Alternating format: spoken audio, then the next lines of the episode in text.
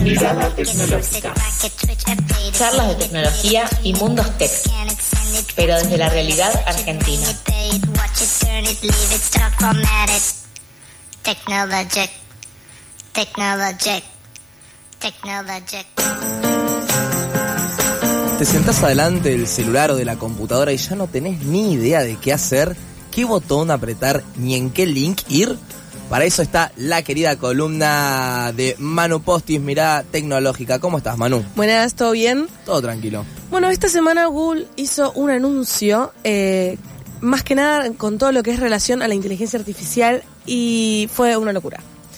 Eh, pero antes les voy a poner un poco de contexto. Hace una semana más o menos, un poco más, eh, Microsoft liberó lo que es Bing Chat, esto de... Mm, la, la versión de ChatGPT, pero en el buscador de Bing. Vieron que ahora eh, usa Bing. Eh, ¿Quién usa Bing? Bing es el buscador de Microsoft. No sé, pero ¿quién lo usa? No lo usa nadie. Posiblemente alguien lo use. A partir de, de, lo que pasó la semana pasada, mucha gente lo, lo estuvo usando. Eh, porque te combina lo que es ChatGPT 4, que es la versión paga hasta ahora que tiene ChatGPT, pero en el buscador de Bing. era como algo sumamente novedoso y súper funcional, una respuesta con interfaces gráficas que ahora ChatGPT sigue sin devolverte imágenes. El buscador de Bing sí lo estaba haciendo. O sea, era como mucho más mejorado. Pero ¿qué pasa? A partir de todo esto, todos, ok, Google, dame tu respuesta. O sea, ¿qué, vas a hacer a partir de esto? Claro. Entonces el contexto más o menos fue ese.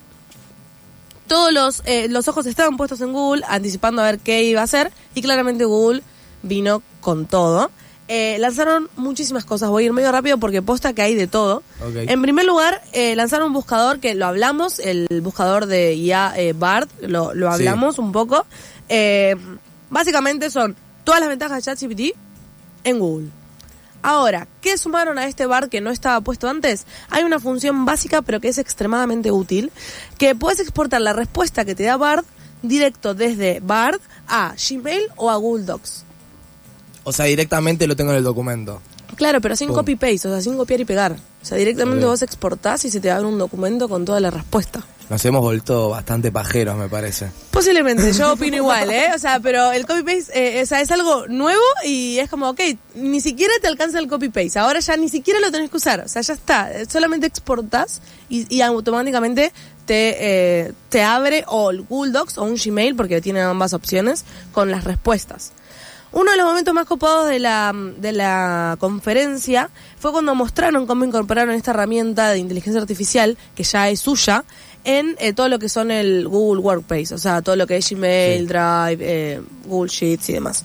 Eh, y así como Windows un momento hizo con Copilot, no sé si lo conocen, es como la competencia, entre comillas, de, de del Office, o sea, teníamos por un lado el Office, todo lo que es Excel, eh, ah, Word y demás, que lo, lo, pasamos por el Google Workspace, a lo que sería ya Google Docs, eh, las plantillas. Bueno, eh, Microsoft tiene lo que es Copilot, que hace más o menos lo mismo, pero nosotros no lo utilizamos mucho.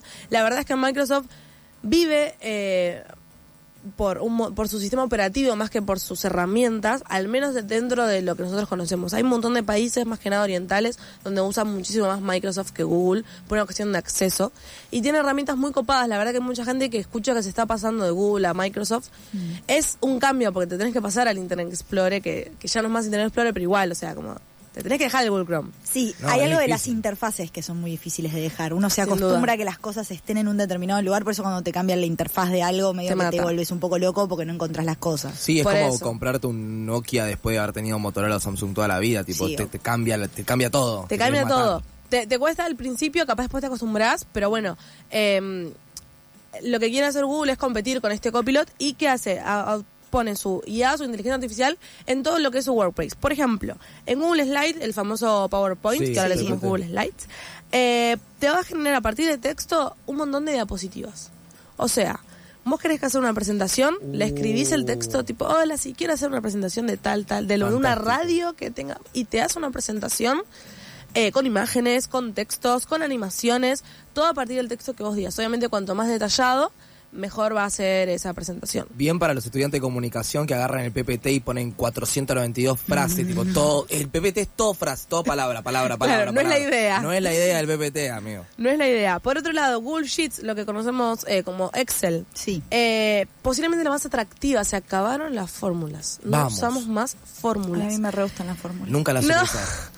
¿Cómo te gustan las fórmulas? Me bárbaras. Es, la manera de ingresar un dato y que toda la plantilla cambie. Eso es verdad. O sea, a mí me parece ideal. A ver, van a existir las fórmulas, pero no las vas a hacer vos. Las vas a hacer solo. Las vas a hacer solo. vas a escribir un no tenés que programar. Eh, vas a escribir un texto de lo que querés lograr y te va a hacer un plan de cómo poder cumplirlo. Ejemplo, yo quiero lograr un eh, gasto, o sea, un control de gasto mensual y te va a armar toda una planilla con colorcitos, con qué bueno y qué. Obviamente, como todo, cuanto más detallado es, mejor te va a hacer ese, ese plan. Eh, por supuesto, redacción automática de textos en lo que es eh, Google Docs, eso claramente era obvio. Y tiene una herramienta que se llama Help Me Write, ayúdame a escribir, que es igual que el buscador, básicamente le explicas qué es lo que querés, cómo lo querés y lo va a hacer por vos. Ahora, esta herramienta Help Me Write también está incorporada en lo que es Gmail. ¿Por qué está ocupado esto? Porque te va a ayudar a redactar los mails. Te va a decir, te va a sugerir cosas tipo, che, mira, acá le podrías haber puesto, que ya más o menos ya lo hace un poco. Hace un poco. Eh, pero te va a ayudar mucho más a, por ejemplo, un mail formal o va a, leer, o sea, tiene el poder de leer todo lo que vos haces e incluso darte una posible respuesta de lo que te puede devolver, mm. o leer el mail anterior, el cual vos estás respondiendo, y ayudarte a hacer una respuesta formal. O sea, lee el anterior y saca como la dinámica de cómo viene la mano del mail, si es formal, si es informal. Vieron que ahora medio como que Gmail te devuelve tipo no gracias o muchas gracias o, lo tendré en cuenta para frases así cortitas. Obviamente te va a volver algo mucho más piola, pero aparte si vos podés usarlo como ayuda para escribir un mail. Si tenés un mail formal, que muchas veces te da miedo, ¿viste? Escribir un mail formal, porque aparte queda, no lo puedes eliminar. Que ahí. difícil. Que, que lo mandás y ya, está, se mandó. ¿Y si, lo, ¿Y si te olvidas el adjunto? Ay, no, peor. me ha pasado, le digo, disculpa, te mandé el adjunto. Yo eso me medio cada rota. eh, no, así es. Así es como Google poco a poco va a ir abarcando todo lo que es la parte eh, creativa, entre comillas, eh, de Internet.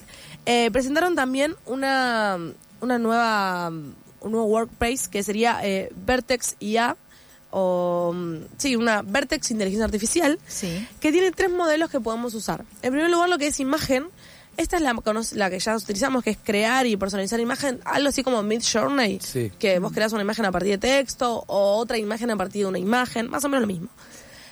esta es la, es la primera que tiene algo puntualmente para lo que es código, tiene una otro modelo que se llama Cody, que lo que hace es sugerirte código. O sea, para los programadores, como en mi caso, lo que vas a hacer es sugerirte un código que puedas utilizar. A partir de un código que vos le mandes, tipo, no sé, quiero armar una función que me haga tal cosa y te va a devolver la función, o directamente solo con el texto te va a devolver un código que vos podés utilizar. Tipo, le mandas un textito, quiero hacer que tal código haga tal cosa, y el chabón te lo da. Y el chabón te lo C++ da. lo quiero y pa. Claro, te, te, tiran el lenguaje que vos le pidas. Es una, no es una persona que programa, no es un programador, es una eh, sugerencia de código, que es distinto. Porque obviamente en el código va a depender mucho de un montón de cosas, de cada proyecto donde estés trabajando.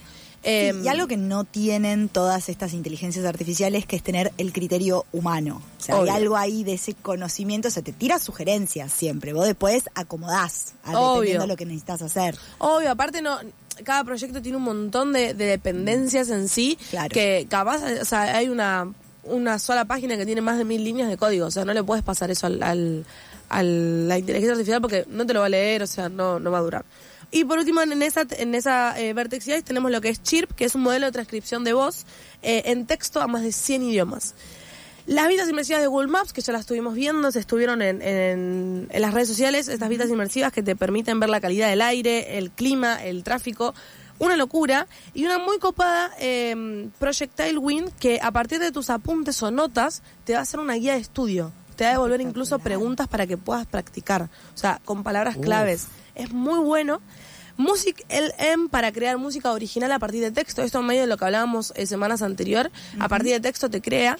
Y la última, que es muy buena, pero que todavía no está habilitada, que se llama Universal Translator, que vos tenés un video, cualquier video en inglés y lo querés en español, y te lo va a hacer en español, pero no con subtítulos. Te va a rehacer el video, o sea, lo va a hacer de nuevo con el audio en español y con una sincronización de labios No. para que entiendas. O sea, no vas a tener un video en inglés, vas a tener un video en inglés, un video en español, un video en chino y así con cada uno que vos vas a, o sea, son dos, son tres videos distintos, ¿entendés? Claro. Y te sincroniza los labios del hablante para que pueda coordinar con el idioma que estás hablando. No, es espectacular. Esa es muy buena, la mostraron, todavía no está habilitada por una cuestión de que eh, hay muchos temas en cuanto a, a la privacidad y un montón de temas más legales, entonces van a poder, la, va- la van a alargar con un montón de condiciones y con un montón de eh, políticas a utilizar que sí o sí las tenés que cumplir. Fue la única que hasta ahora no estaría habilitada para todos, pero Sí, promete algo muy bueno. Y complicado copywriting y toda esa cosa debe estar medio... medio Sí, medio, medio, medio ahí, más que nada porque usas la cara de una persona y le pones lo mismo que dijo, pero en otro idioma y le moves la- los labios. Sí. Claro. O sea, estás mo- moviendo la cara de la persona. Pero bueno, o sea, es algo que la tiraron, vamos a ver qué sale. ¿Y dónde encuentro, tipo, si yo quiero, o sea, ya, ya puedo entrar acá al, al Google y, y meto, puedo buscar con inteligencia artificial? Eh, sí y no. ¿Por qué? Porque vivimos en Latinoamérica y algunas cosas... Por supuesto. Algunas Por cosas están supuesto. habilitadas y otras no. Y así como todo, algunas cosas, por ejemplo, a vos te aparezcan y a tu compañera no, o, o- o viceversa. A medida que, que vayan avanzando, ya hay cosas, por ejemplo, en lo que es Excel, lo que es eh, PowerPoint, Google Docs, ya pueden ir probando, al menos a mí yo estuve probando y ya me fue dejando sin problemas. Eh, pero, por ejemplo, el- el, la- las herramientas de Vertex y AI posiblemente estén siempre en inglés. Hay que ver bien qué onda eso. Eh, Eh, para acá no lo traen en inglés. Y- Tenés un chabón que puede hacer videos en español, chino y mover los labios y no me puede poner el texto en inglés. No, te- ahí tenés toda la razón, ¿eh? Pero bueno, o sea, es, a medida que, que vas a ir sacando las cosas. Denle a la otra aplicación donde traducen, Claro. le damos Lo que ellos mismos y hacen. claro, o sea, traduzcanse entre ustedes, chicos, Ah, por favor. No es tan Claro. difícil. No, pero pueden ir probando un par de cosas. Lo del Google Maps todavía no está. Lo mismo eh, si tenés iPhone o Android, posiblemente hay cosas que las veas un poco más tarde. Eh, pero nada, eh, promete cosas muy copadas. Y la verdad que yo les diría que vayan probando. Porque posta que, que cambia mucho Sí, como además interactuamos. con- conocerlo temprano es como que empezás a quedar muy bien en la oficina. Y tenés que hacer PPT, pum, pum, pum. en tres minutos te hago una, un PowerPoint, pero hermoso. Terrible PowerPoint. Eh, muchísimas gracias, Manu. Si quieren escuchar las otras columnas, mencionaste varias columnas Sí. anteriores, la de Bar de Google eh, y la del clima, la de paseo.